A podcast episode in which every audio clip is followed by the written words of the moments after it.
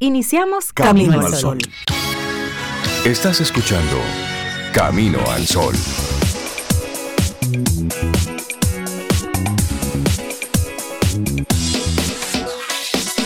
Comienza Camino al Sol. Muy buenos días y bienvenidos a Camino al Sol. Es miércoles y estamos a 8 de marzo, año 2023.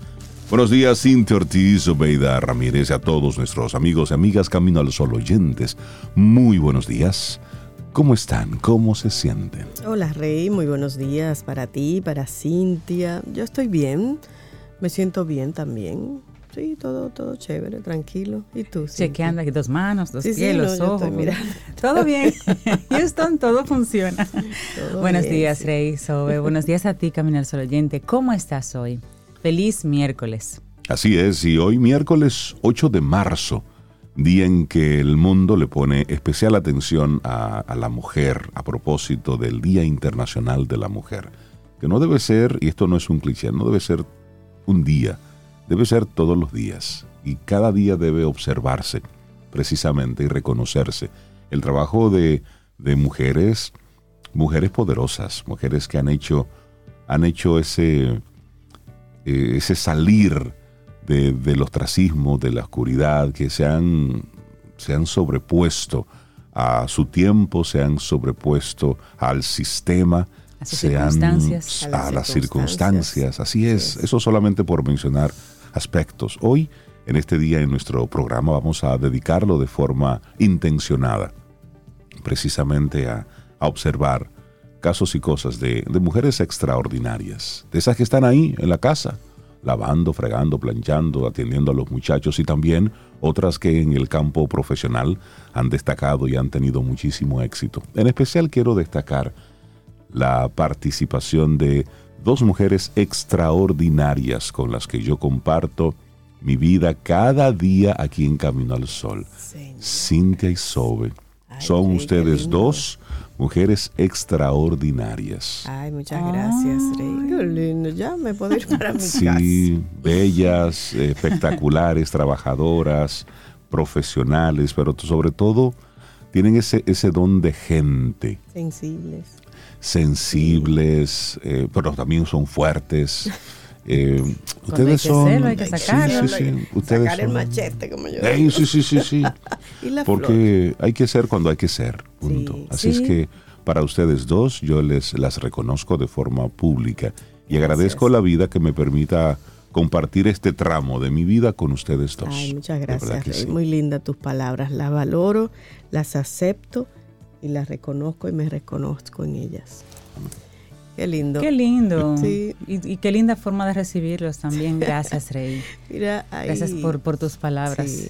Esta mañana de madrugada, eh, Altagracia Valdés Cordero escribió algo y lo compartió en el grupo. Ajá. Como era de madrugada, no me dio tiempo a pedirle permiso, pero yo lo voy a, a compartir aquí porque es algo muy lindo lo que ella escribió para, para este día. Dice, mis ancestros me visitaron esta noche y me pidieron que me recordara y te recuerde lo siguiente. El peor de los retrasos mentales del siglo XXI lo podemos medir en las mentes que aún discriminan y maltratan. La sociedad esclavista, aunque viaja en la mirada y el sentir de muchos hombres y mujeres, ya pasó. Los espacios ganados, logrados, jamás se abandonan, se ceden o se regalan.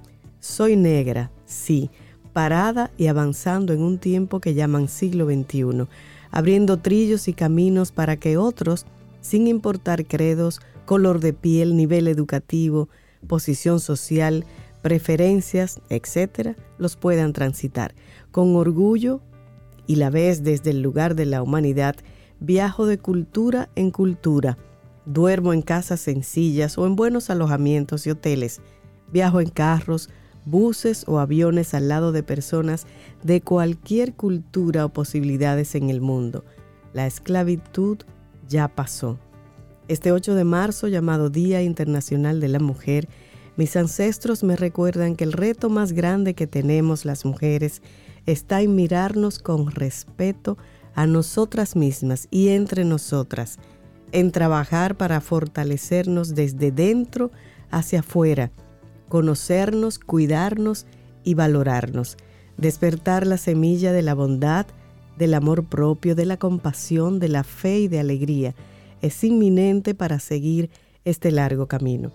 Que hay que sacar la arrogancia de la mochila, los caprichos y las inseguridades para que el peso sea más ligero y avancemos mejor. Los enemigos y fantasmas más grandes no están fuera, sino más bien dentro de nosotras mismas. Potente, potente ese mensaje, muy lindo. Por eso quise compartirlo así temprano, hermosísimo. Alta gracias, gracias por ese por ese bello mensaje. Bueno, y cada año los días internacionales celebran em, o mejor dicho, escogen un tema con el cual ellos quieren como traer una un pensamiento unificado alrededor de una preocupación o demás. Y el Día Internacional de la Mujer 2023 pues tiene un tema, por un mundo digital inclusivo, innovación y tecnología para la igualdad de género. Y este año se pretende reconocer y homenajear a aquellas niñas, aquellas mujeres, aquellas organizaciones que apoyan los avances de la tecnología transformadora, así como el acceso a la educación digital que contribuyan a acortar la brecha digital de género, disminuyendo así las desigualdades sociales y económicas. Todavía estudios recientes demuestran que cuando tú le preguntas a niñas que quieren estudiar, todavía no se ven haciendo carreras en las áreas de, ingeniería, las áreas de la tecnología, de la ciencia. Y es un poquito lo que quieren traer aquí en, este, en este, digamos, eh, con este tema, que nos pensemos mejor, que nos reconozcamos más como capaces también de desarrollar carreras emocionantes, productivas, largas, maravillosas en las áreas de las ingenierías, en las áreas de la ciencia y demás. Hay muchos aportes, la historia recoge muchísimos aportes. Y en este día, pues, se reconocen esas mujeres em, especiales, digamos, destacadas, que a través de la historia han hecho algo diferente para transformar su entorno, para transformar sus vidas o la circunstancia en la que, en la que nacieron. Y me encanta que Rey al principio, cuando tenía sus palabras, pues estaba pensando en esa mujer que no hizo un invento, sino esa mujer que levantó cuatro muchachos planchando. Claro. Exactamente. que es la historia de, la mayoría. De muchas. De la mayoría. De las que están ahí haciendo desde ese trabajo silente, pero tan potente, tan necesario y tan vital para construir una sociedad.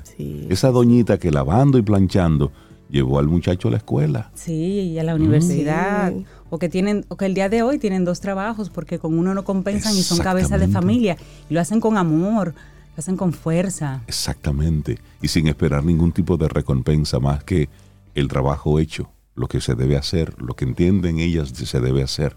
Sí, sí, sí, sí. Sí, la mujer es el ente para mí que, que mueve el mundo desde las bases, desde la, la concepción de una, una vida nueva y, y, a través de la mujer obviamente acompañada siempre de, de algún varón que decidió no que la acompañara. Sí. Eh, crean como esos entornos que, hacen posible los avances yo pienso. Y, ahí se, se, pueden leer algunos de los informes de esas grandes instituciones que hacen investigaciones de que cuando una mujer progresa en una comunidad progresa la comunidad completa. Progresa la comunidad completa. Sí. De hecho y ahí también hay muchísimos estudios una pareja llegará tan lejos como tenga ambición la mujer.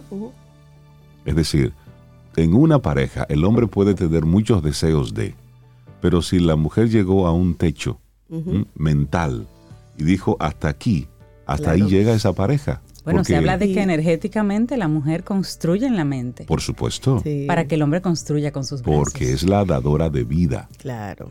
Entonces, y además, es, con es la otra mitad de la población. Y es ahí donde... La mitad de la población y la mamá o la, hermana de la otra mitad. es así, por este Día Internacional de la Mujer que fue promulgado por las Naciones Unidas, por la ONU en el año 1975, tiene una cronología bastante, bastante larga. Son muchas batallas, son muchas luchas las que se han tenido que que mm, pelear, batallar para que hoy podamos tomar un día y hacer esta, esta reflexión, que es una especie de, de ironía, que en el 2023 hay muchas de las condiciones por las cuales se estaba reclamando en aquella época que siguen siendo las mismas. Cien años después de iniciar las luchas, siguen siendo los mismos reclamos. Espacios eh, en, los, en los entornos profesionales, un trato igualitario, todavía se está luchando por eso. Es decir, la, la mujer ejecutiva y el hombre ejecutivo no ganan lo mismo aún haciendo, la misma función, no ganan lo mismo. Y eso se da en trabajos, sí, sí. en el deporte, en el arte. Claro. Por eso, el arte donde menos, pero, se da. pero se da, se da. Por el mundo, el mundo ejecutivo es, es, es bravo lo que también está sucediendo ahí. Y, recordar que no hay que no hay una función más linda de una mujer que ayudar a otra mujer. Porque en el mundo ejecutivo a veces la competencia es fuerte y nos olvidamos de que, por eso, yo estoy y, merezco, o, la otra persona que viene de camino merece la ayuda, el apoyo que en algún momento yo recibí también. Por eso destaco en las palabras de Altagracia precisamente eso, el que las mujeres se cuiden. Nos cuidemos entre nosotras, basta de competir. Y por eso en, este, en días como esto a mí no me gusta el hecho de como seleccionar mujeres destacadas es que toda mujer se destaca, porque toda mujer hace un trabajo maravilloso, se vea o no en las redes, Solamente se vea o no en la historia. dar la vida, ya, es ser, ya Y la mujer que no dio la vida también, da otras a un, cosas.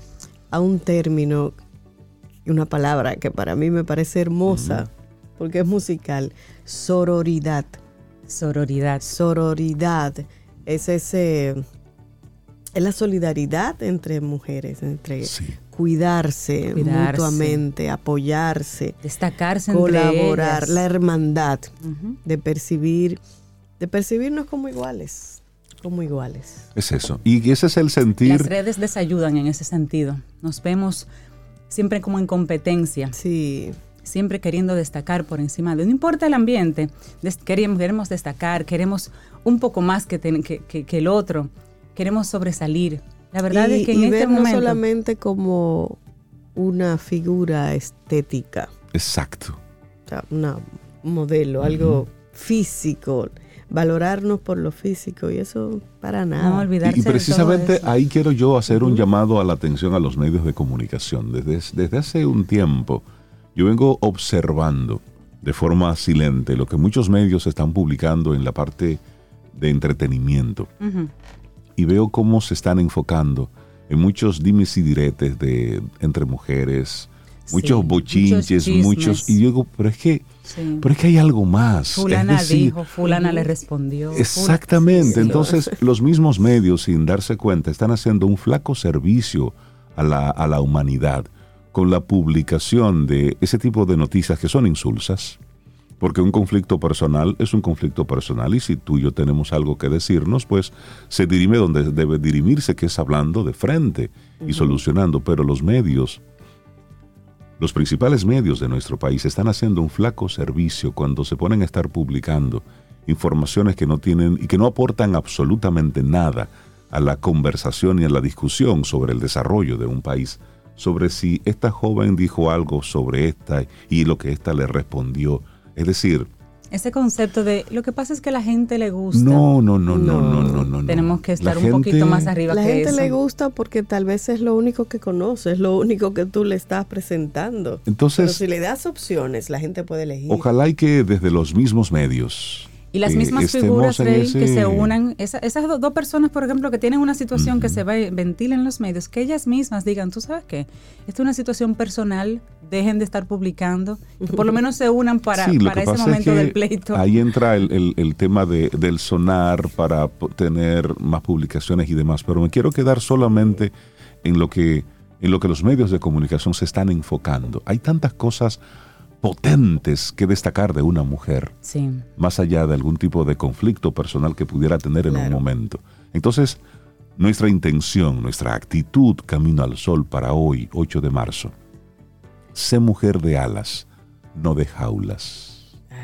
Eso es muy potente y tiene muchas lecturas y muchas aristas, porque a veces las jaulas nos la ponemos nosotros Nosotras mismos. mismas, por supuesto. Estoy totalmente de acuerdo.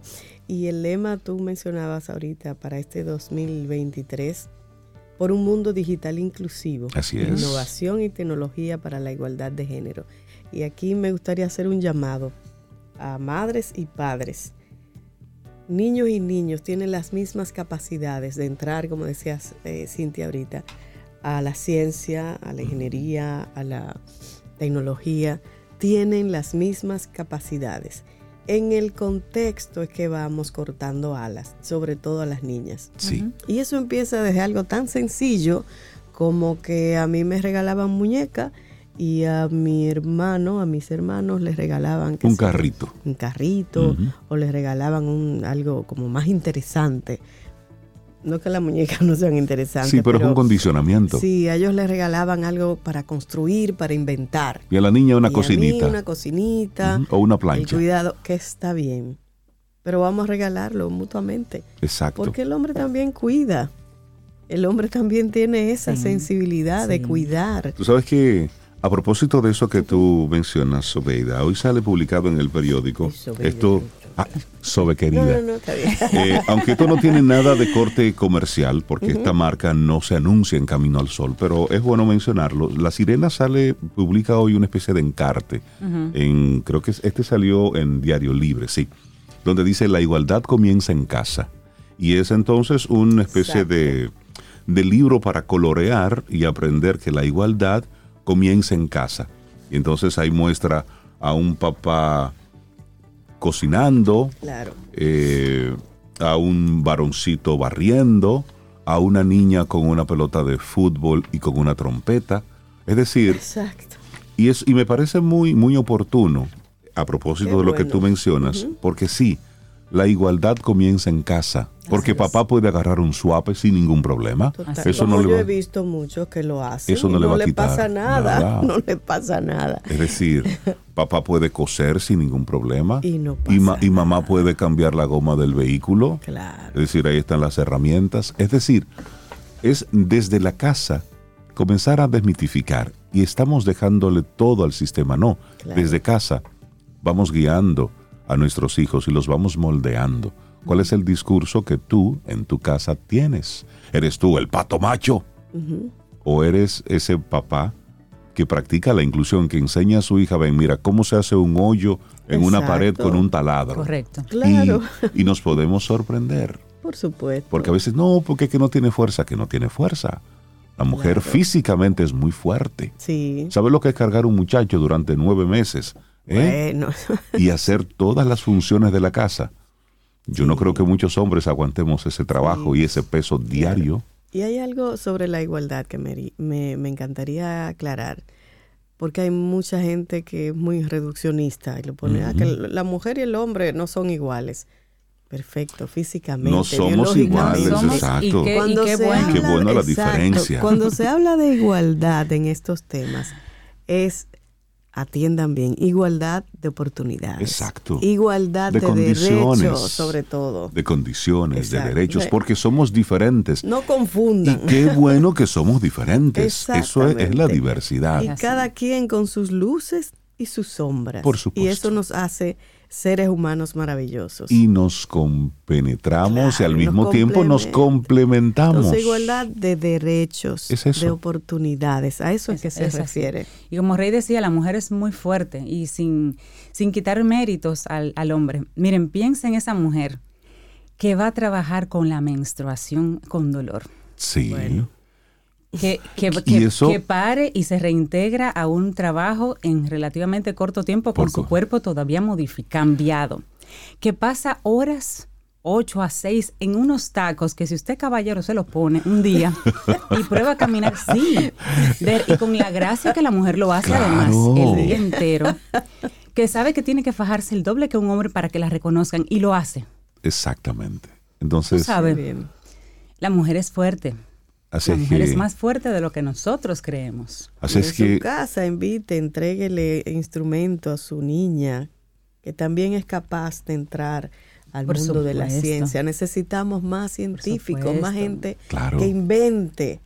Entonces no tronchemos a la mitad de la población. Por favor. Exacto. Por favor. Sé mujer de alas, no de jaulas. Es la, intención Camino al Sol en el día de hoy. en este Día Internacional de la Mujer. El programa arrancó hace rato. Vamos con música. Así que felicidades, mujer. bueno, y, tengo un playlist aquí, pero un camino al solo oyente dijo que empezáramos el que pusiera esta canción. Y yo decidí comenzar con esa canción. Muy bien. Porque es muy bella, además. Vida se llama esa palabra hermosa. Vida. Y es Ana Belén. ¿Les parece? Así iniciamos este Camino al Sol. Lindo día. Los titulares del día en Camino al Sol.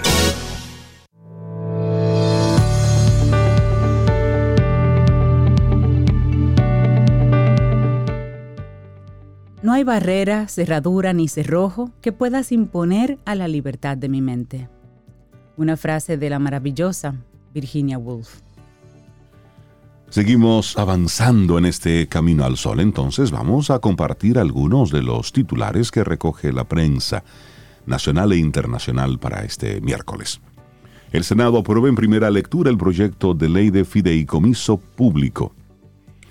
Escuchemos esto, unos 17 senadores de los 28 presentes aprobaron ayer martes en primera lectura el proyecto de ley de fideicomiso público en la República Dominicana.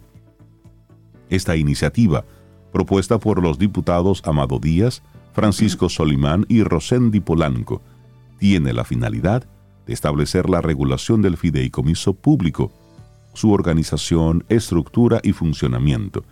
Tiene la capacidad legal para administrar recursos públicos y prever, gestionar y ejecutar obras y proyectos de infraestructura o servicios de interés colectivo. Esta pieza ya fue sancionada en la Cámara de Diputados por lo que con la aprobación más el Senado sería convertida ya en ley en el Congreso Nacional.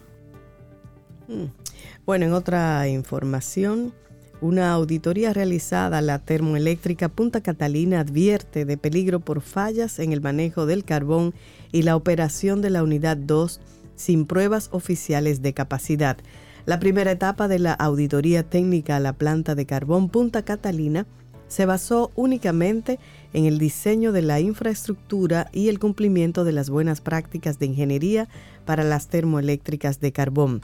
Dicho estudio, realizado por la firma Sargent ⁇ Lundy y dado a conocer por el Ministerio de Energía y Minas, reveló que de manera general los criterios de diseño establecidos, los conceptos y estándares y equipos utilizados por el consorcio integrado por Odebrecht, Tecnimont y Estrella fueron los adecuados salvo algunas excepciones en lo referente a las especificaciones del contrato que se han traducido en fallas masivas y retrasos en la operación de la generadora de electricidad. La primera falla que señala la firma auditora es el manejo del carbón. Especifica que el transportador de tubos que se utiliza para transportar el carbón desde el muelle hasta la zona de almacenamiento está experimentando fallas masivas y simultáneas de los rodillos después de cada ciclo de descarga, lo que provoca retrasos operacionales. Sargent and Lundy considera que el problema más factible es que los rodillos están mal dimensionados para las cargas ejercidas por el sistema. 438 páginas tiene el reporte que está dividido en cinco entregables difundidos por energía y minas. Es que cuando algo arranca mal, sigue mal y va mal, y eso es lo que estamos viendo. Cada vez que prenden Punta Catalina hay un lío. es que todo el mundo, desde que eso arrancó, desde que se habló, se hizo como por encima de la cabeza de todo el mundo. Planta de carbón en esta época, pero ¿cómo es posible? Sí, que ahora hay señores, la tendencia es la energía limpia. Y nosotros con tanto sol, con tanto viento. Así es. Bueno. Bueno, Miriam Germán pide una nueva ley para las víctimas y apoya al Ministerio de Justicia. Apuntó que el Ministerio de Justicia es vital para clarificar la competencia constitucional del Ministerio Público como órgano dirigente de la política criminal.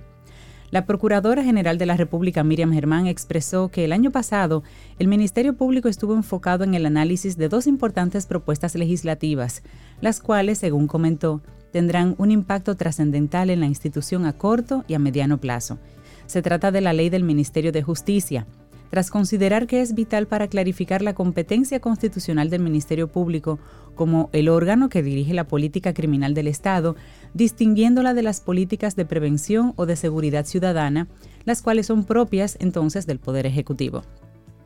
Como es de conocimiento público, a partir de la Ley 485 del año 64, fueron transferidas a la Procuraduría las funciones que correspondían a la otrora Secretaría de Estado de Justicia.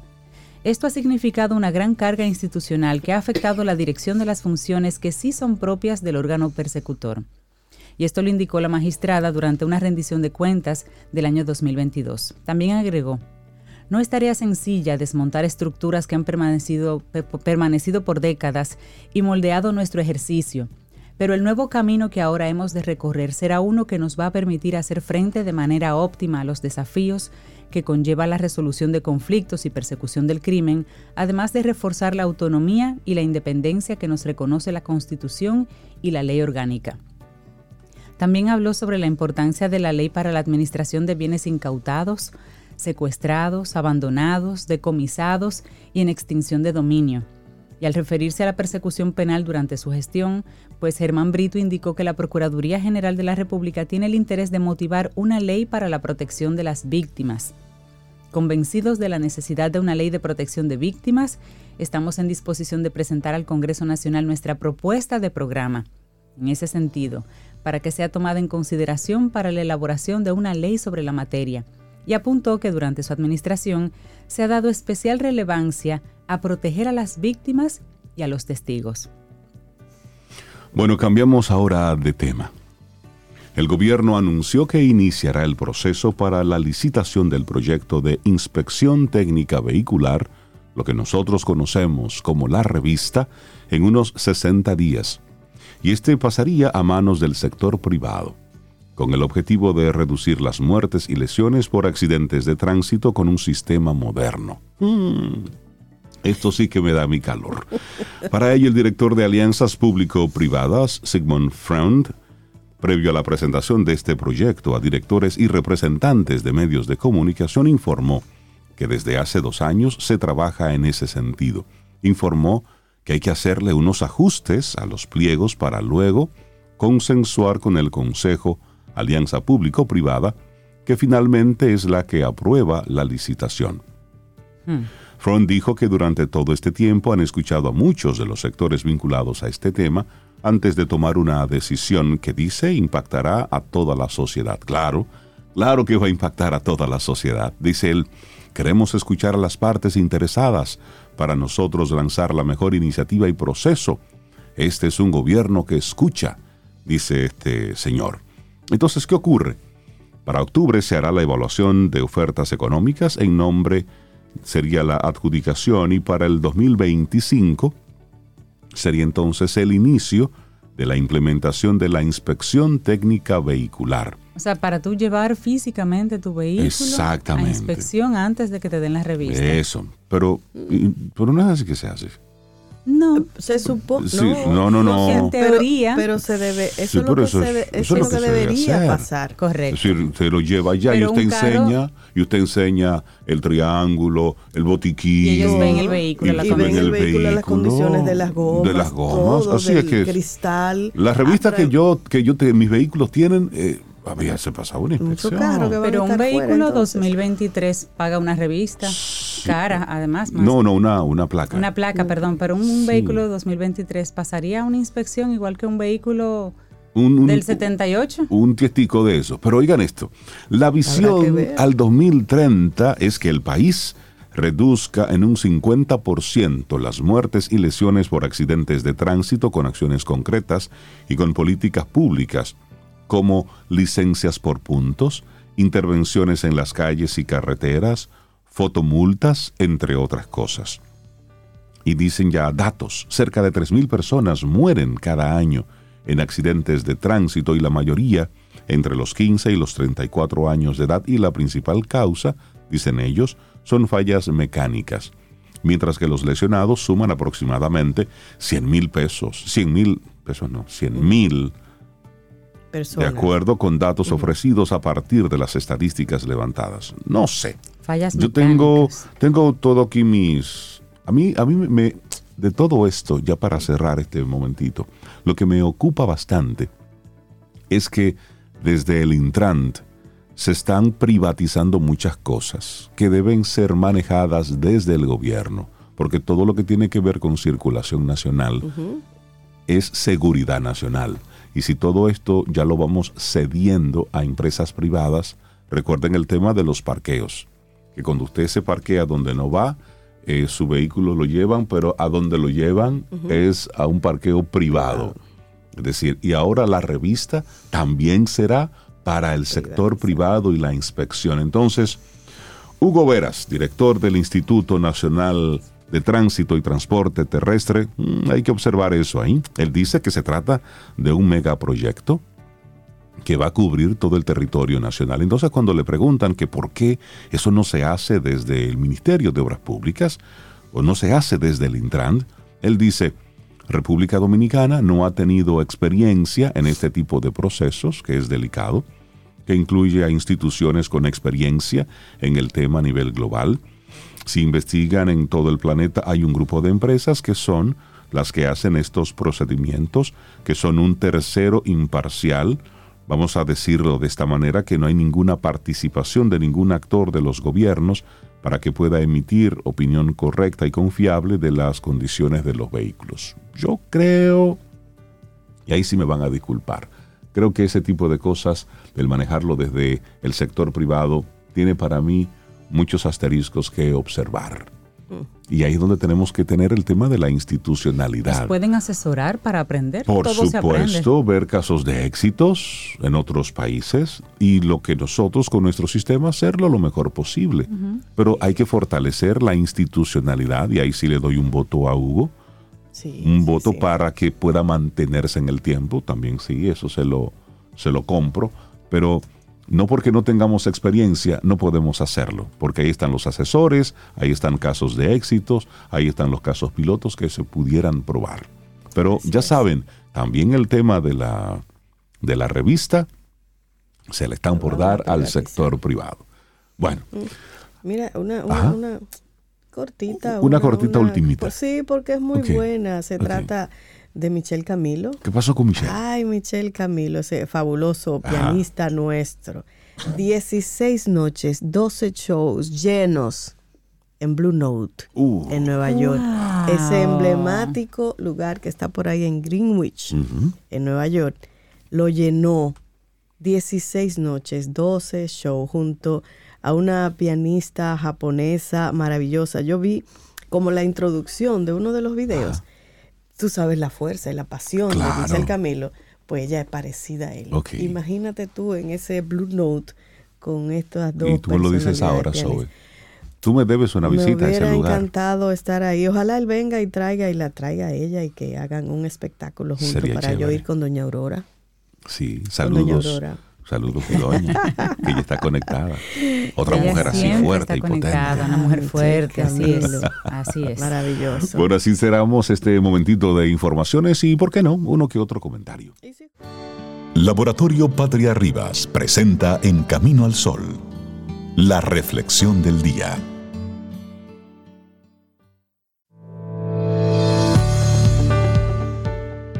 Esta es una frase como para levantar la taza y brindar por un mundo donde seamos socialmente iguales, humanamente diferentes y totalmente libres. Rosa Luxemburgo. Tenemos aquí entonces nuestra reflexión para esta mañana. Yo quiero que sea Sobe que diga el título de esta reflexión. Ah, mujeres de entre 40 y 50 años la nueva juventud. Saludos, saludos. De muchas mujeres de esas. Sí, sí, Pero jóvenes de verdad, o sea, en espíritu, en ánimo, en inteligencia, en todo. Ay, sí, tengo ese privilegio de estar rodeadas de muchas mujeres así. Qué bueno.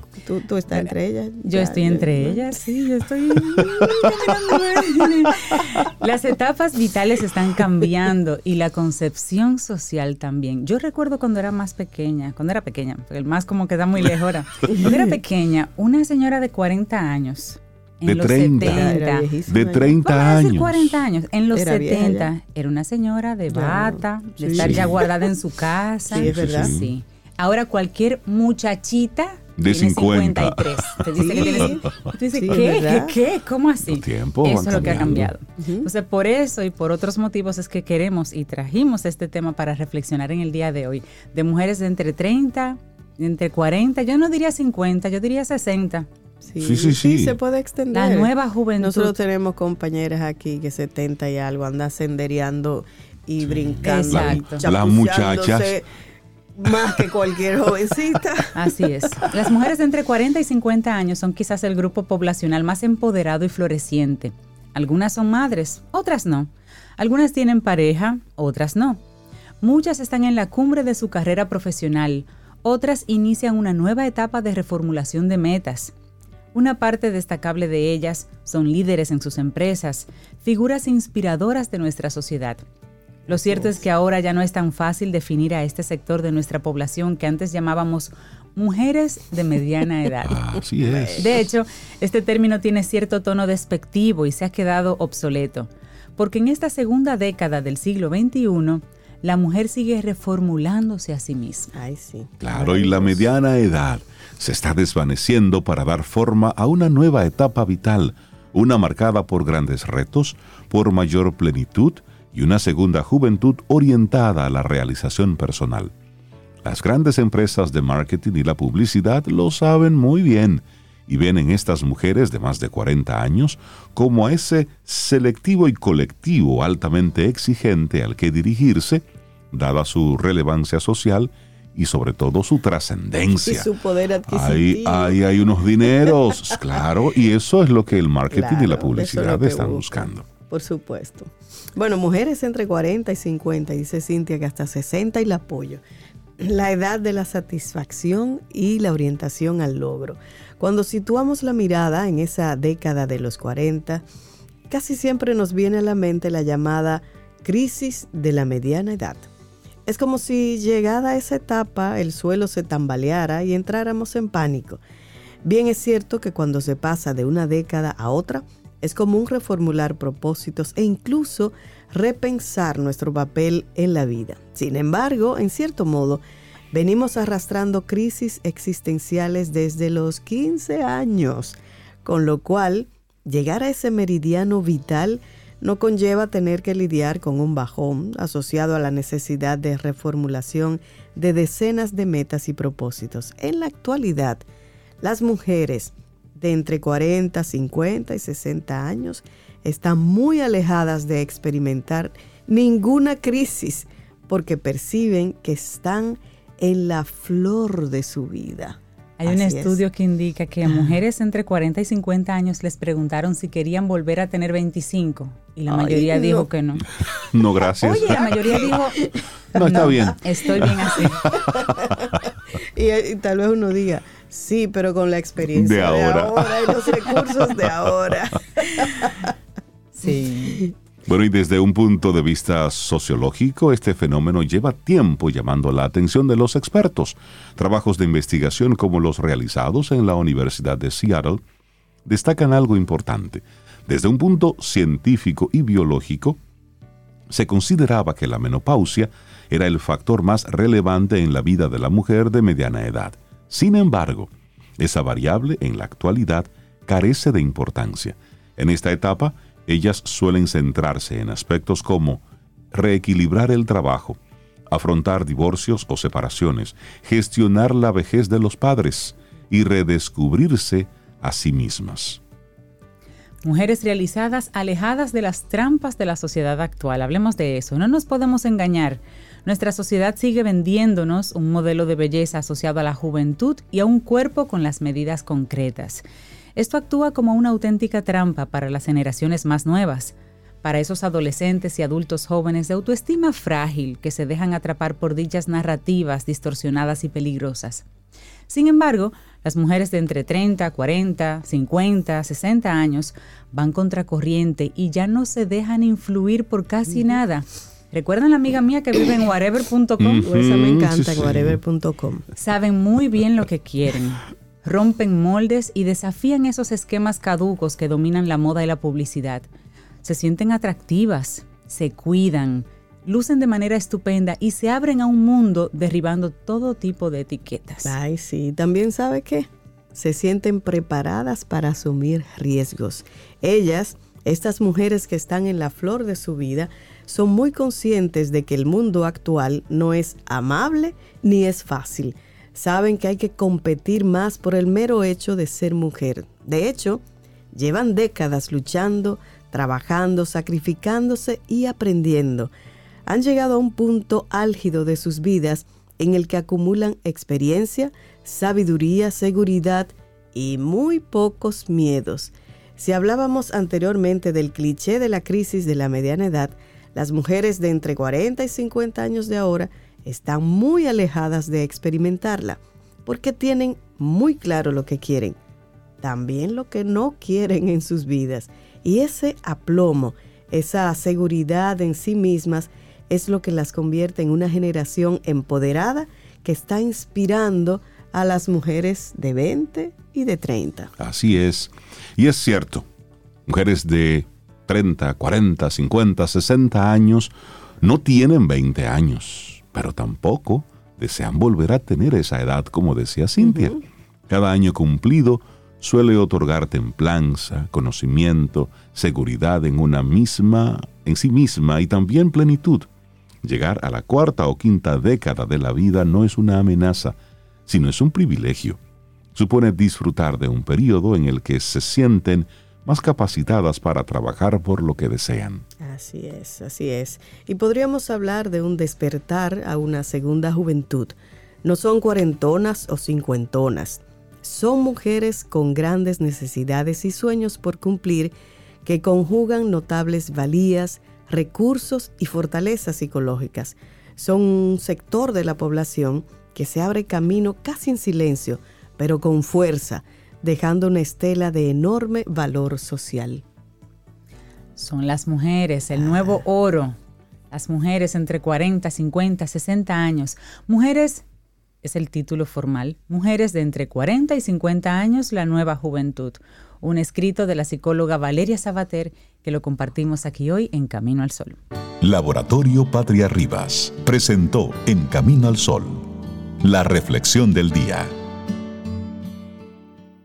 Mm, disfruta tu café en compañía de Camino al Sol.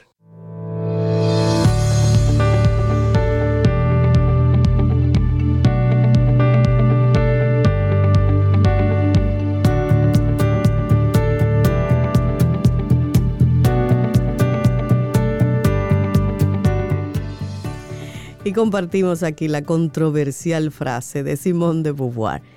No nacemos como mujer, sino que nos convertimos en una. Lea, lea para comprender eso. Fuerte, potente, se dijo.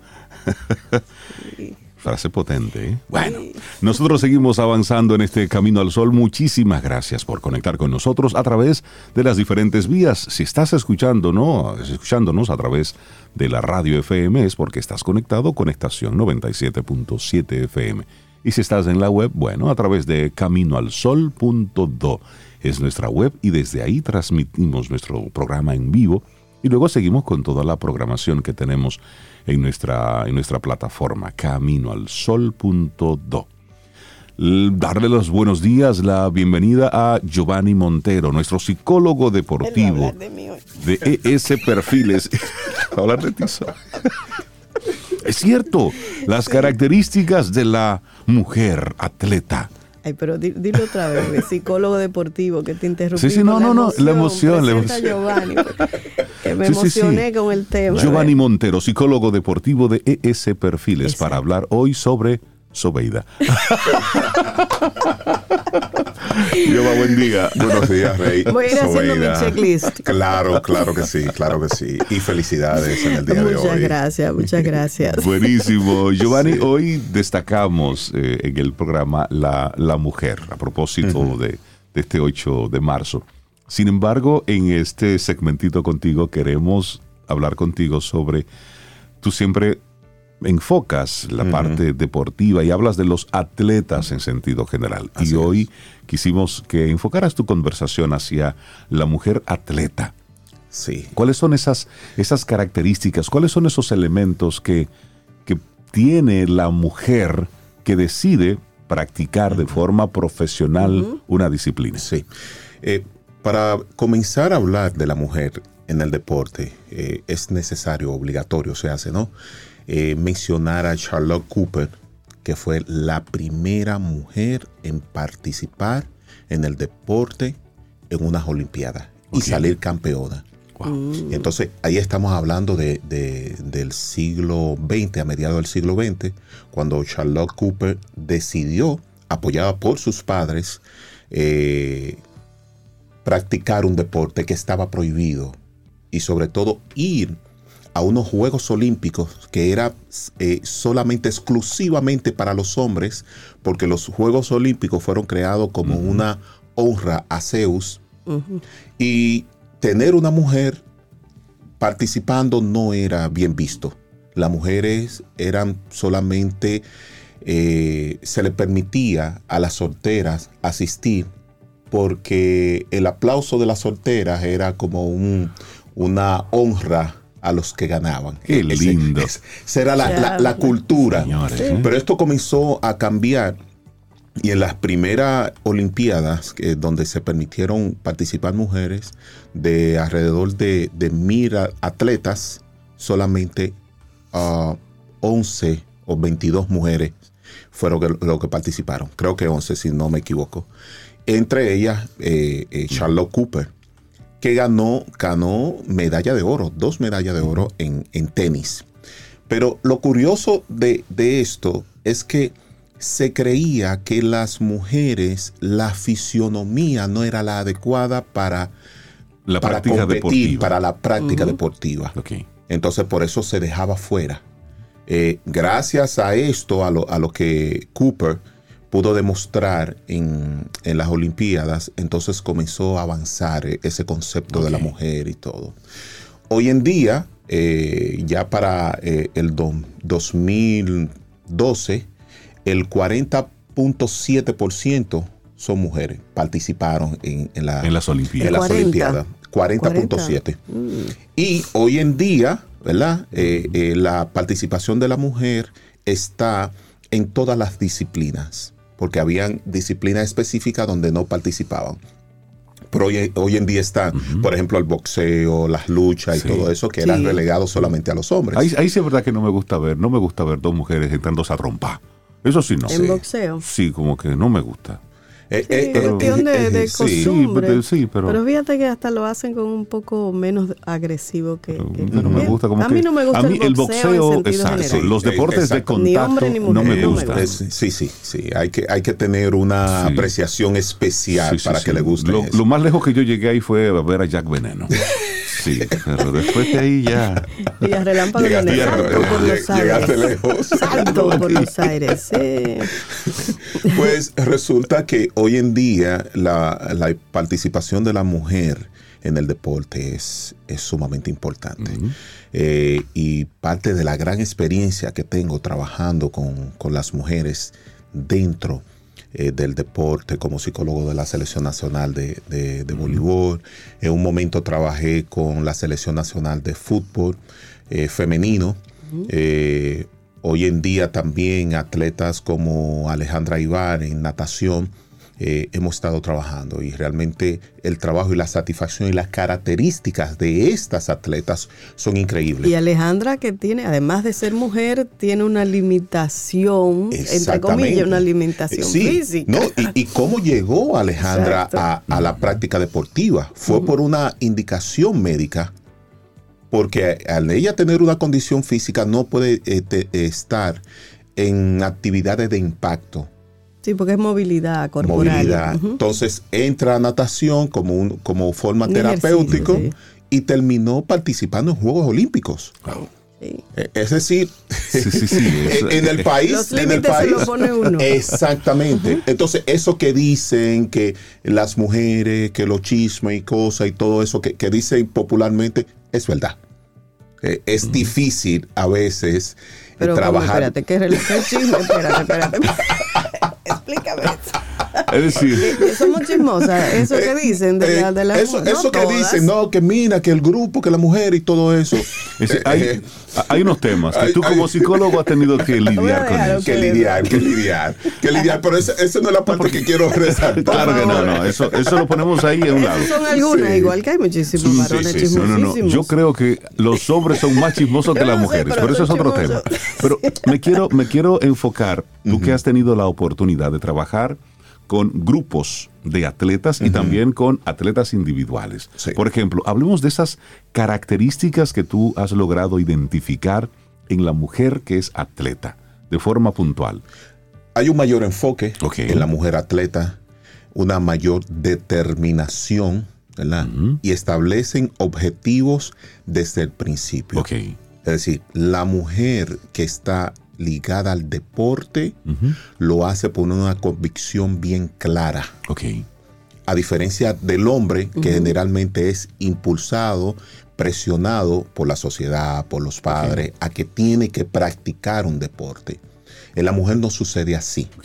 Eh, Es decir, hago esto porque quiero. porque quiero. Porque me Entonces gusta. hay una identificación tremenda eh, con, la, con la mujer hacia la, la disciplina deportiva y una vez entra y se enfoca en la disciplina deportiva, entonces el nivel de sacrificio, de aprendizaje y, organ- y organización que tiene la mujer dentro del deporte es mucho más alto que el del hombre. Ok. Entonces, eso provoca que el trabajo, en mi caso, como psicólogo deportivo, sea mucho más fácil con las mujeres que con los hombres. Porque ya ese elemento de enfoque, de sabes el por qué está aquí, ya eso se descarta. Exactamente, exactamente. Y sobre todo, y sobre todo, la mujer como tiene el permiso de, de dudar, de fallar, entonces es más manejable psicológicamente hablando que el hombre. Porque hay una situación de ego. Yo no puedo ser débil, yo no puedo perder, pero en la mujer yo no encuentro o no he encontrado esos elementos en sí. Ok.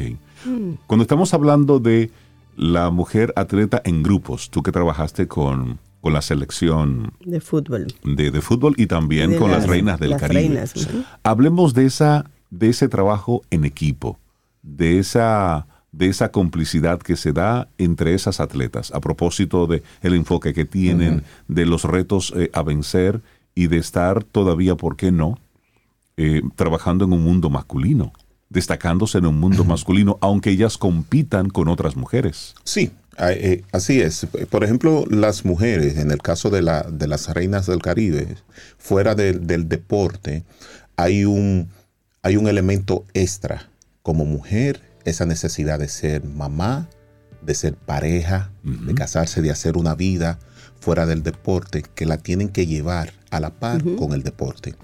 Entonces, esas situaciones, eh, eh, dificultades, si se le pudiera llamar sí. así, que generalmente enfrentan las mujeres para la práctica deportiva, con, con estas muchachas de, de- de la selección nacional de, de voleibol, ha sido un plus en favor de su desarrollo como atleta.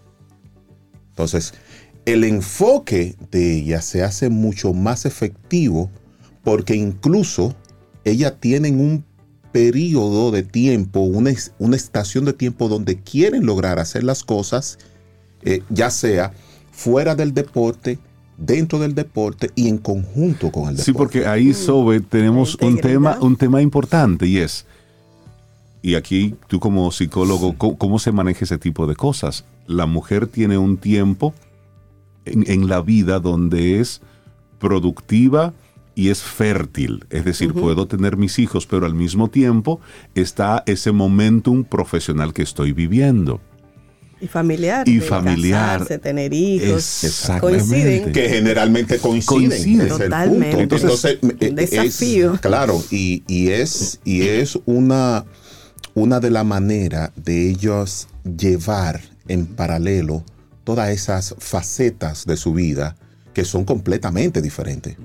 Incluso eh, una de las muchachas eh, se dio cuenta que estaba embarazada, ya tiene su hijo grandísimo, como 14 años tiene este muchacho, eh, jugando. y se mantuvo jugando embarazada y no lo sabía. y no lo sabía. Para que tú de la fortaleza de la mujer. Por la fortaleza, exactamente. Entonces, se han tenido que enfrentar a situaciones difíciles en el proceso de, ese desarrollo deportivo y lo han enfrentado con gallardía, con entereza, con, con fortaleza y le ha permitido entonces ser, eh, ser exitosas en, ese ámbito. Hoy estamos hablando con Giovanni Montero, psicólogo deportivo, sobre las características de la mujer atleta.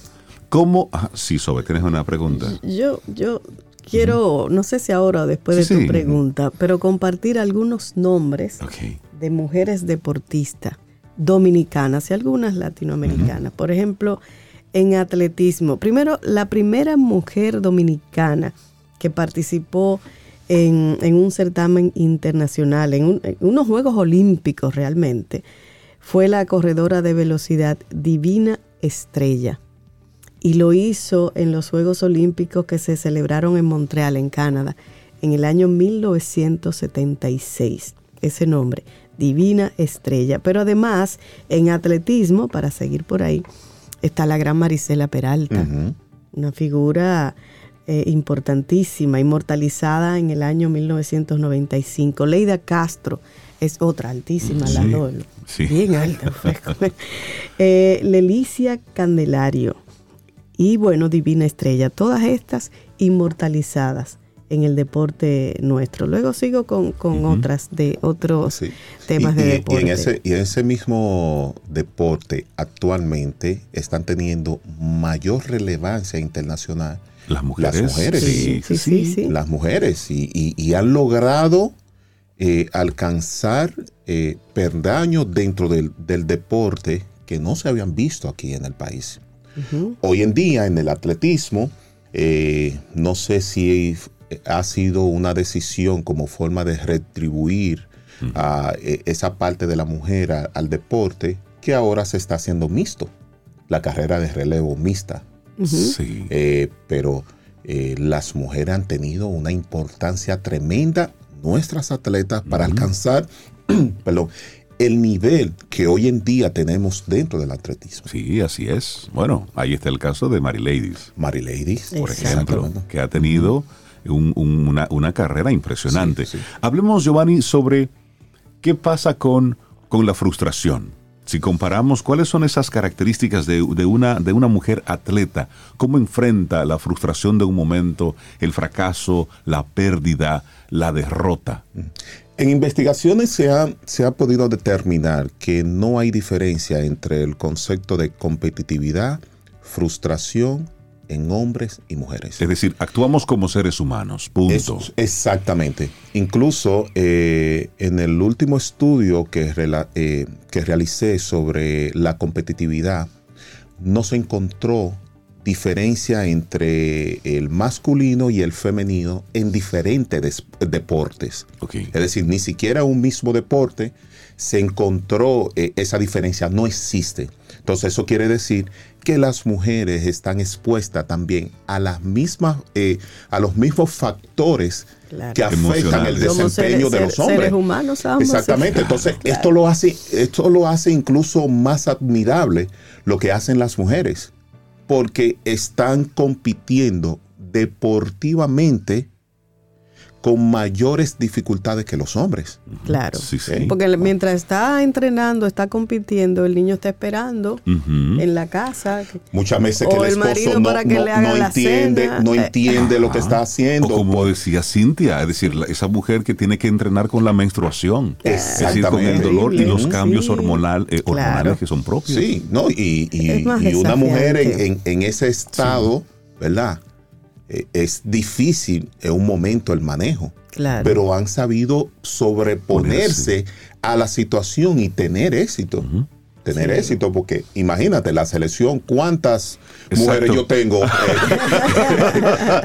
estamos, hablando, estamos hablando que ahora mismo son más de 30 mujeres, pero yo he tenido una cantidad de 54 de las diferentes, diferentes categorías. Miren, no es fácil. Lo que tenemos problemas hormonales hoy, siéntense a la izquierda. La que Mira, baloncesto, nuestras dominicanas, que normalmente uno lo que ve las competencias de los hombres, pero hemos tenido como Bienvenida Socias, inmortalizada en el año 1977, Piedad Pichardo, Mayra Paulino, Nilcia Reyes, Silvia Espinal, Matilde Guerrero, Carmendilia Santana, Teresa Durán. Todas ellas en baloncesto. Sí, y hoy en día Teresa Durán se ha convertido en una de las, de las entrenadoras de equipos de baloncesto masculino. Ah, sí. Eh, y, está ah. trabajando bastante. Hoy en día también tenemos la primera dominicana en la WNBA. Que está jugando. Tenemos una representación muy fuerte en la NCAA de, mujeres baloncetistas que están descollando, que están eh, entrando al, eh, al ranking internacional de los valores deportivos. Hablemos de esa mujer atleta ya cuando su vida como, como deportista, bueno, pues concluye. Esas características de esa mujer que tuvo un éxito, que tuvo un reconocimiento y que ya luego termina su, su parte activa y está ya en otro plano. ¿Cómo asume la mujer ese, ese, esa otra parte? Porque nosotros hemos visto lo que pasa con los peloteros. Una vez concluyen con, sus, con su participación en la gran carpa y vemos muchas vidas destruirse, mucho, mucho derroche, mucha, mucho dinero ganado y eh, luego en la desperdiciado, exactamente, muchos problemas con la ley. ¿Cuál es esa característica entonces de esa mujer que ya está en esa otra etapa de la vida? Sí, eh, el, hecho de que la mujer en, el proceso de su desarrollo deportivo pudiera verse como un hándicap, el hecho de, querer tener hijos, una familia, esto se convierte en un valor tremendo para la mujer en el momento de su retiro. Porque ya tiene una familia, tiene, tiene un propósito no sucede necesariamente con los hombres. Entonces, ese propósito le permite a la mujer entonces tener opciones. Opciones. Y, aquellas atletas que han dado eh, más de la mitad de su vida entregada al deporte, que hoy en día están eh, retiradas, eh, el, el elemento común entre ellas es la familia, muchas se han dedicado a, la, a, trabajar como entrenadoras, otras se han dedicado antes del retiro a, la administración y, a, establecer sus propias directrices dentro del deporte. Ah, interesante. Entonces, eso es más común que suceda con la mujer que con los hombres. Giovanni Montero, psicólogo deportivo de ES Perfiles. Hoy hablamos sobre características de la mujer atleta. Muchísimas gracias, Giova, por traernos este tema y hacer ese, ese aparte y poner esos asteriscos de ver a esa, a esa mujer también ahí fajadora y destacándose en el mundo deportivo. Muchísimas gracias, Giova. Siempre, siempre. Gracias Mira, a ustedes. de nombres en deportes como que uno lo ve masculinos, judo y softball. En judo Dulce María Piña y Andrea Hernández. Y en softball Altagracia Zapata, Elizabeth Muñeca Sánchez. Y bueno, las reinas del Caribe, usted ponga todos los, nombres. todos los nombres, todos lo que usted quiera, lo, pone ahí. y a la gente que quiera conectar contigo y ese perfiles. Arroba ese perfiles en Instagram o al teléfono 809-750-0716. Buenísimo, que tengas excelente día. Gracias igual. Tomémonos un café. Disfrutemos nuestra mañana con Rey, Cintia, Soveida, en camino al sol.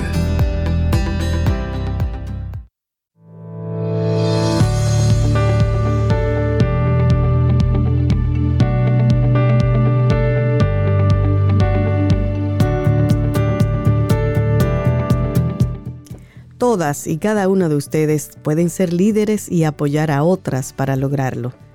Michelle Obama.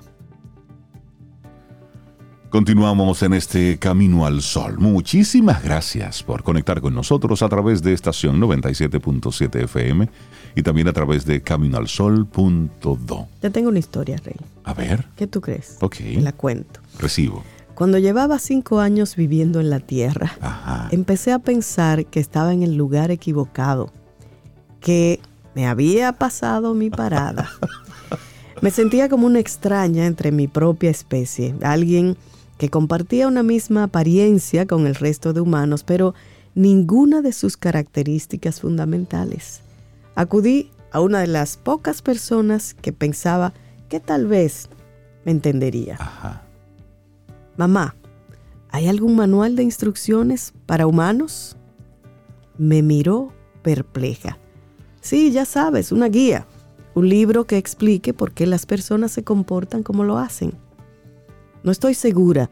Descifrar las expresiones faciales no era, no es y nunca ha sido mi fuerte, pero en aquel momento creo que fui testigo de cómo el corazón de mi madre se hacía añicos. No, Milly. Y así comienza Camila Pang el libro Cómo ser humano, lo que la ciencia nos enseña sobre la vida, el amor y las relaciones. Esa es la edición en español de su obra que precisamente tiene como título Explaining Humans, como ser humano, que en el año 2020 obtuvo el prestigioso premio de la Real Sociedad de Ciencia del Reino Unido. Con 28 años, se convirtió en la ganadora más joven de este galardón que anteriormente reconoció a científicos tales como Stephen Hawking. Dice ella, tengo TEA, que es el trastorno del espectro autista. Y ella que es autora, se especializó en bioinformática traslacional y tiene un doctorado en bioquímica de la Universidad de la University College de Londres. Y a propósito de hoy que estamos destacando, ustedes están escuchando eso cuando yo respiro, ese, tú tienes tema como, de respiración, como un, temita, sí, eso, después de la pasada gripe, pero soy yo, ¿eh? Sí, pero eso, Cuando estoy respirando, eso me sale ese pitito. Yo pensé que era yo, pero... Sí, debo, debo ir al neumólogo. Yo creo que sí, como revisarte los pulmones. Sí, porque como que va y viene. y así como te sale natural. Sí. Un efecto de sonido que no, tenemos no, aquí no me gusta, pero bueno, voy, al médico. pero hablemos entonces de la ciencia. y dice ella, construí muchos de mis mecanismos para lidiar con situaciones usando la ciencia. Ella me ayudó a crear mi sensación de seguridad. Era la forma en que yo veía el mundo. Así iba diciendo ella. No se trataba solo de números, sino de las relaciones entre las cosas y de cómo encajaban entre sí. Sintió que podía encasillar a los humanos en esos esquemas porque era la única forma en que ella podía verlos interactuar. Pero a medida que crecía, se dio cuenta de que hay muchos matices, no solo en los humanos, sino en el proceso científico. Claro, y eso me hizo sentir muy decepcionada porque sabía que me estaba perdiendo algo y si hay algo con lo que me cuesta quedarme tranquila es cuando sé que hay algo que no he considerado. Eso seguía diciendo. Pese a todo el trabajo que había hecho por tratar de poner todo en su lugar, se desilusionó. Pensaba que iba a poder aliviar mi ansiedad, pero lo que sucedió es que comencé a tener más ataques de pánico y a darme cuenta de que obviamente no lo sabía todo, al punto de no saber cómo navegar mi día, cómo armarlo cuando me despertara en la mañana para saber qué hacer. Por un tiempo perdí fe en mis propias reglas, pero nunca en mi capacidad de aprender y creo que esta es una de las razones por las que simplemente seguí intentándolo. Y así, escribió, cuando tenía 17 años comenzó a sentirse humana por primera vez. Interesante. Dice, ya fue principalmente una colección de objetos y notas e incluso diría de posiciones de muebles en mi habitación que me ayudaban a contar la historia de mi día, de mis pensamientos y narrar lo que estaba pasando y pensando esa semana. Cuando realmente me senté a escribir, supongo que sin la intención de hacer un libro, lo hice en mis diarios y libretas, garabateé los libros de ciencia, se convirtió en un placer culpable que terminó plasmando en su tesis de doctorado. Oye, eso, las notas que usted va soltando por ahí. Sí, mira. Eso, dice ella, pensé que era tan relevante para este proyecto en que se transformó mi vida que no podía separar las dos cosas. Entonces, su supervisora le dijo, esto es muy bueno, pero no es tu tesis. Aunque se sintió avergonzada, no olvidó ese texto y lo puso ahí. Es decir, las palabras de esa, de esa experta no la desmotivaron. Así es. En realidad era la parte de mí que también quería contarle a la gente eso que ella puso al lado. Así que pensé que tenía que poner todo eso en algún lugar. Quería convertirlo en algo con lo que pudiera ayudar a alguien, porque siempre me sentí rezagada y nunca me percibí como que podía ayudar. Y así comenzó a darle forma al libro, a buscar un agente literario y a pensar en la idea de lograr un contrato de publicación y la ciencia le dio una lente para comprender el comportamiento humano y ver el mundo. Se convirtió en su paleta desde la cual lo observaba. Me ayudó a colorear mi mundo para que todo tuviera su propia forma, su propio lugar en mi mente. Qué bonito, ¿eh? Y aunque le gustan los números, confiesa que no es fanática de los números. Soy una persona bastante visual. Así, la ciencia la ayudó a visualizar su lugar dentro del mundo al hacerme consciente de los procesos, de cómo las cosas podrían comportarse y también las diferentes condiciones en que lo hacían. Esto lo mencionamos a propósito de si usted no se siente que forma parte de este mundo. No estás solo. Si tú ves a los humanos por allá, no estás solo. Hay otros que pensamos lo mismo. Y estamos hablando de, esta chica, eh, Camila Pang, que ella, tú lo dijiste, Rey, tiene trastorno del espectro autista, pero también tiene trastorno por déficit de atención e hiperactividad y trastorno de ansiedad generalizada. Así es. O sea, tiene ahí una mezcla interesante y aún así confió en ella y siguió adelante. Claro. Y dice ella, me permitió hacer algo que a muchas personas les cuesta cuando enfrentan situaciones en la vida que son inciertas, que las abordan de manera muy personal.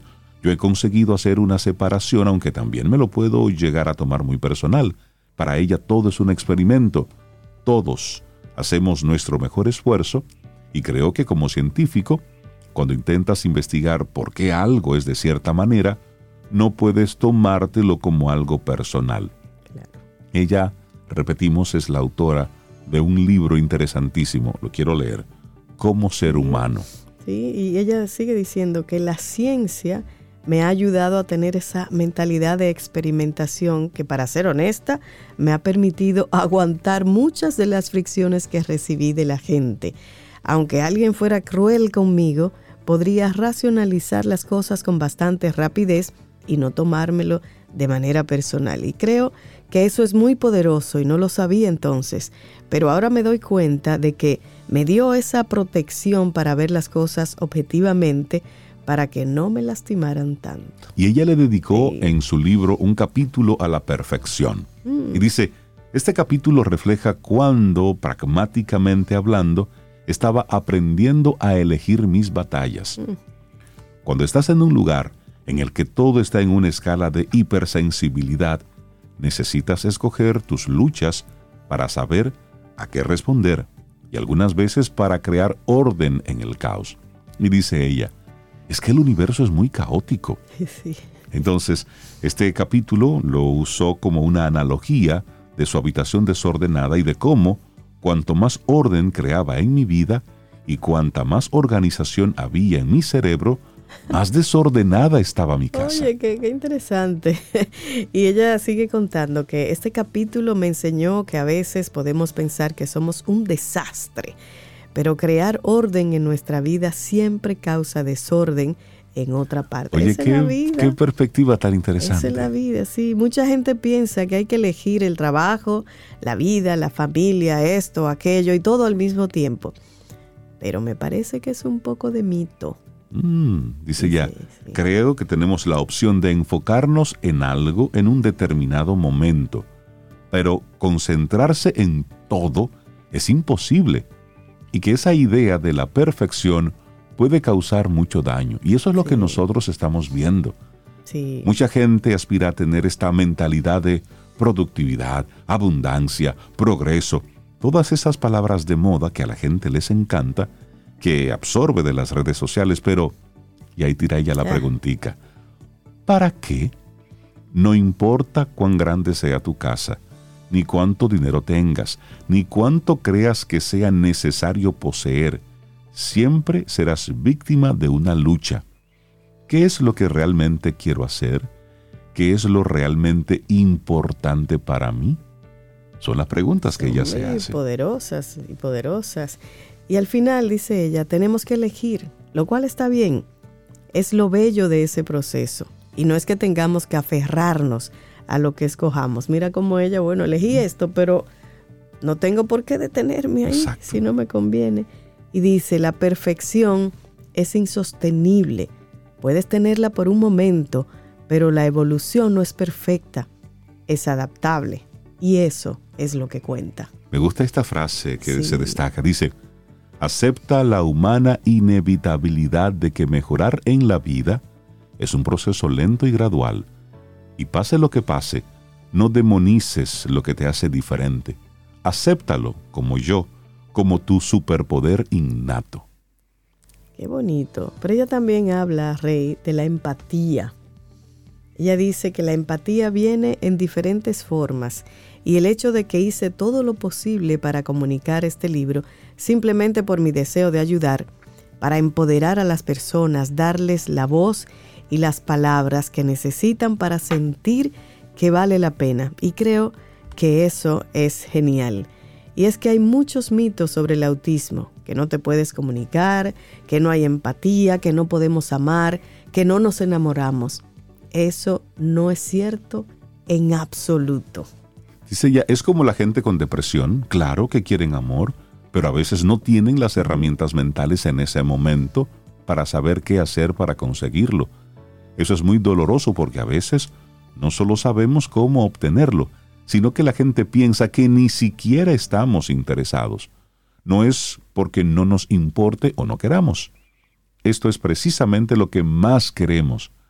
Es interesante. Y sobre la humildad. sí, sí, sí. Ella habla, dice, ella habla sobre ese descubrimiento más bonito sobre ella y los demás que hizo en su libro. Dice ya, la gente es bastante divertida. Recuerden, ella escribió un libro que tiene como título Cómo ser humano. Su nombre es Camila Pang. Dice lo que la ciencia nos enseña sobre la vida, el amor y las relaciones y fue reconocido en el 2020 como el mejor libro de ciencia. Y está enfocado específicamente en una especie de manual del ser humano. Está súper interesante sí, esto. Sí, sí. Dice ya, la gente es muy divertida y puedes tomarte todo muy en serio, especialmente cuando todo lo que te rodea es importante e intentas calcularlo todo te puedes volver bastante intenso, pero en los momentos en que las cosas no tienen sentido, solo necesitas tener humildad como observador y como persona. Qué bonito eso, me gusta. Dice ya hay que disfrutar, en realidad son las pequeñas cosas, y sé que suena muy cursi, pero es así. Y sigue diciendo, en definitiva se trata sin importar dónde estés, de saber que tienes apoyo y que las personas que están ahí para ti son las que realmente hacen tu vida. Creo que el descubrimiento más bonito es la humildad. Lo suaviza todo y no es que no haya que tomarse la vida en serio, es aprender a darle humor a las cosas. Como ser humano. filosofía esa. Interesante. Camila Pang. Vamos a estos, ahí estos pensamientos, así es. Ten un buen día, un buen despertar. Hola. Esto es Camino al Sol. Camino al Sol.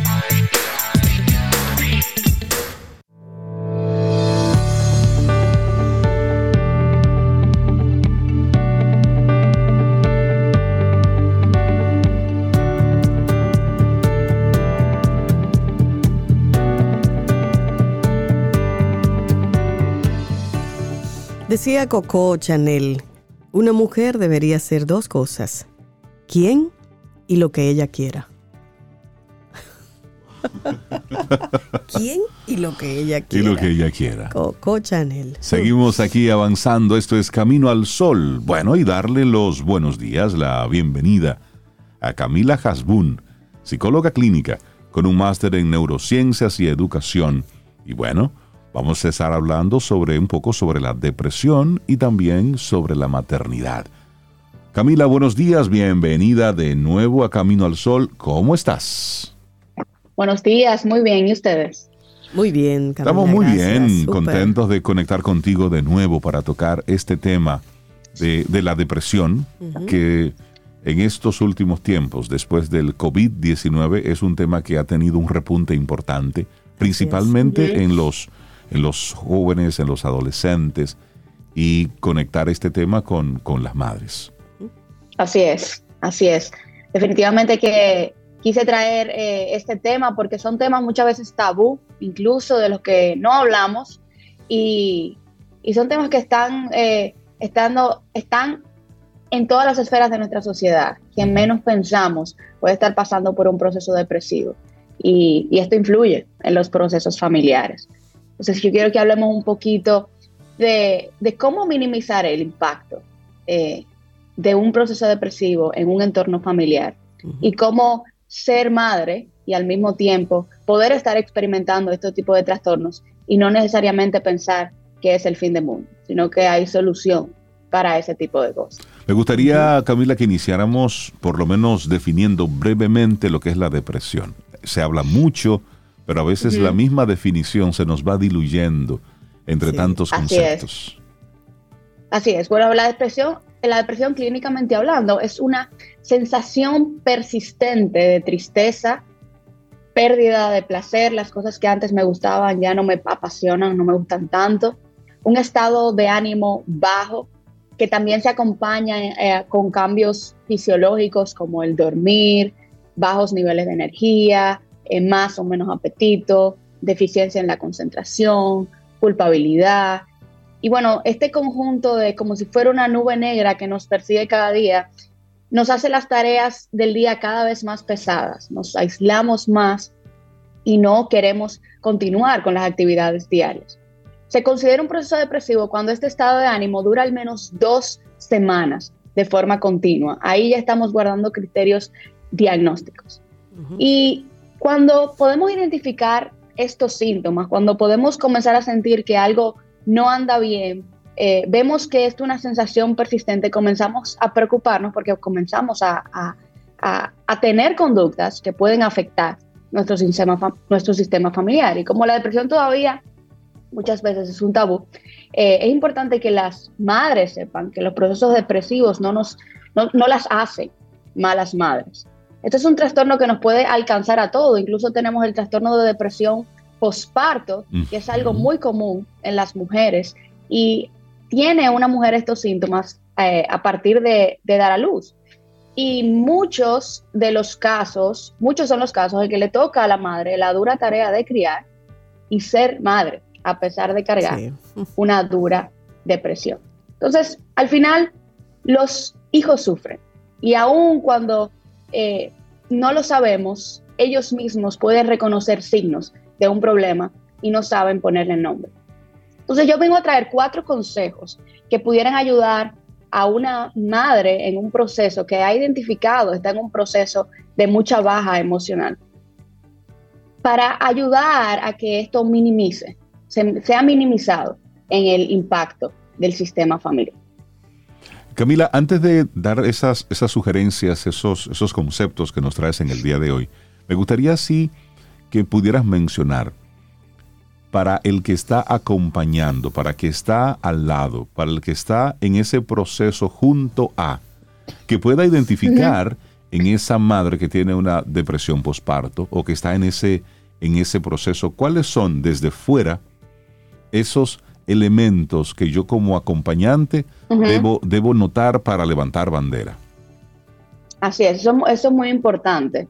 Eh, porque los procesos depresivos a veces pueden pasar desapercibidos. Y el mm. punto principal es la tristeza. Vemos a la persona más triste, más apagada, con los ojos menos brillosos. Mm. Una persona que tiene un diálogo más pesimista sobre la vida, que se siente con más fracaso. Cambios en las conductas, por ejemplo, de una persona de ser pasiva o sensible a ser una persona más irritable, que se molesta más fácil por las cosas, que todo pierde la paciencia con mucha más facilidad. Tiene diálogos, por ejemplo, de ¿para qué sirve la vida? O no quiero estar vivo, o qué pasaría si yo no estuviera aquí. Sentimientos de culpabilidad, una persona que se critica mucho, llora sin razón aparente, más agitada también, esos son, son síntomas. Cambios, por ejemplo, no comenzar a dormir menos o ver que esta persona está durmiendo mucho más de lo normal, o está comiendo más o está comiendo menos, tiene más pérdida de energía, todos esos son síntomas depresivos que deben alertar a una pareja o a una persona que está al lado de una madre. Bueno, buenísimo. Muchísimas gracias por, por, tu respuesta. Sí, importante conocer esos detalles. Ahora vamos a, los consejos, a las sugerencias que nos traes hoy. Primero, cuando una madre tiene dificultades, a menudo es muy útil que los hijos tengan una explicación apropiada a su edad para evitar que se sientan repulsados. Es decir, ¿qué está pasando, con, ¿qué está pasando con mamá? Así es, así es, porque es muy común taparlo o pensar que podemos solos o pensar que mencionar este tipo de cosas va a afectar a los hijos de otra eh, de una manera más negativa. Entonces no podemos tenerlo un tabú en el hogar y no sentimos que no sentimos que somos más débiles por eso. Mucho menos dejarlo a la imaginación de los hijos, porque este es un error que a largo plazo cuesta la salud mental de los hijos, aunque los padres no se estén dando cuenta de ellos. Entonces, para los niños pequeños se puede compartir que mamá tiene una condición que afecta su mente y sus sentimientos y esto la cansa más. Sí. Que hay, pero hay solución para eso. Para los niños mayores se puede nombrar el trastorno y explicar con más detalle cómo le afecta y también ayudar a los niños a entender lo que se está haciendo para sobrellevar la situación. Es decir, mis hijos, tengo días difíciles, pero mi médico, mi psicólogo me está ayudando a encontrar maneras de hacer que las cosas sean más fáciles. No podemos aislar a los hijos del proceso depresivo, porque es, es una mentira si pensamos que esto es una experiencia solamente propia. Y, además de la, de la madre que está ahí con esos niños, Camila, las demás personas que conforman el entorno de, ese hogar, papá o tío, tía, incluso las personas que ayudan en la casa, ¿cuál sería la sugerencia para esas personas?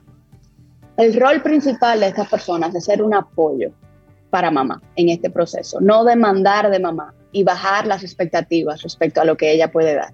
Y sobre todo, y ese es otro de los consejos que traigo, es muy importante incluir a otros adultos como amistades, como familias, para el apoyo del hogar. Esto es esencial. O sea, que otras personas de afuera, incluso dentro del entorno familiar, entren a la vida de los hijos, apoyen con las cosas del hogar sustenten la ausencia de este miembro dentro de este proceso. Y, es vital el apoyo, es vital la comprensión, es vital no desesperarse, ser pacientes. Estos procesos suelen desesperar a los miembros de la familia, pero es importante que sepan que esto es transitorio dentro del proceso.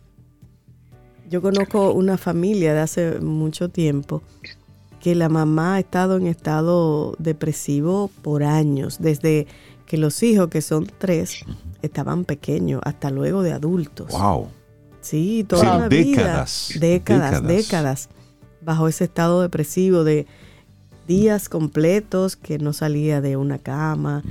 Y eso es impactante para, para el desarrollo de... Por supuesto, porque luego son conductas aprendidas de parte de los niños, y, lo que están viendo. Lo que aprenden de eso. Claro. y eso que dice Camila de integrar y que todo el que esté en el entorno esté claro y que actúe de manera consecuente con ese apoyo es imprescindible para la salud de esos niños y niñas que van creciendo ahí. Totalmente. Totalmente. ¿Qué otra sugerencia traes para, para los Caminos oyentes que nos están escuchando? Sí, siguiendo la misma línea de Sobeida, definitivamente esto va a tener un impacto en los miembros. Por eso, no solamente la terapia individual es importante, mm. sino la terapia familiar. Puede ser muy eficiente para trabajar la estructura familiar, modificar a la familia, que la familia se adapte a esta realidad nueva, que aunque sea transitoria, es la realidad. Y, y la consecuencia que esto trae sobre sus miembros. Entonces, aunque la depresión es tu propia existencia, esto afecta a tus sistemas y los miembros necesitan saber cómo funcionar para apoyarte y crecer e incluso asumir roles de independencia y de autonomía y de asertividad cuando la madre no puede responder y esto es algo que, se desarrolla cuando el hijo evidentemente sabe eh, y entiende que debe de desarrollarlo. Entonces, los hijos también necesitan saber cómo ajustar sus expectativas con la conciencia de que mamá eh, aún estará y, solo está pasando por un proceso difícil. Y para mamá es muy importante buscar ayuda médica y psicológica. Es la única forma de proteger a la familia más de las consecuencias. Y ojo. a veces no queremos buscar ayuda. Exacto, y, es interesante que, que, lo menciones, Camila, porque a veces el entorno tiende a relativizar lo que le está ocurriendo a mamá. Y entonces comenzamos con diálogos del estilo de, lo que debes es estar contenta, porque acabas de dar a luz, sal de esa cama. Y al final, ese tipo de comentarios no hacen más que la misma persona pueda sentirse peor. Mucha culpa. Y es buscar entonces ayuda profesional. Camila Jasmine, la gente que quiera conectar contigo, que quiera seguir esta conversación en un plano más personal y más profundo, ¿cómo entra en contacto contigo? Claro que sí, yo estoy en las redes con theneurospace.rd, ahí están mis contactos y ahí está eh, la forma de llegar hacia mí, más fácil. Buenísimo. un placer. Camila, que tengas excelente día. Muchísimas gracias. Igual para ustedes. Bye bye. Bye, gracias. Y nosotros así vamos prácticamente ya llegando al final de nuestro programa en el día de hoy, 8 de marzo, marzo. 2023, día en el que estamos conmemorando el Día Internacional de la Mujer. Y vamos a recordar nuestra intención para hoy, Sobe. Claro, la intención para hoy, nosotras como mujeres en este 8 de marzo, la invitación es, sé mujer de alas, no de jaulas. Sí, eso es muy, muy potente. Bellísimo. Que tengamos un día preciosísimo mañana jueves, si el universo sigue conspirando, si usted quiere. Si nosotros estamos aquí, tendremos un nuevo camino al sol. Claro, y cerramos con, con, esta canción de Silvio que honra a todas las mujeres, y esa es la intención también desde aquí, desde Camino al Sol. Mujeres, así nos vamos. Lindo día. Y esperamos que hayas disfrutado del contenido del día de hoy. Recuerda nuestras vías para mantenernos en contacto. Hola arroba caminoalsol.do. Visita nuestra web y amplía más de nuestro contenido caminoalsol.do. Hasta una próxima edición. Y pásala bien.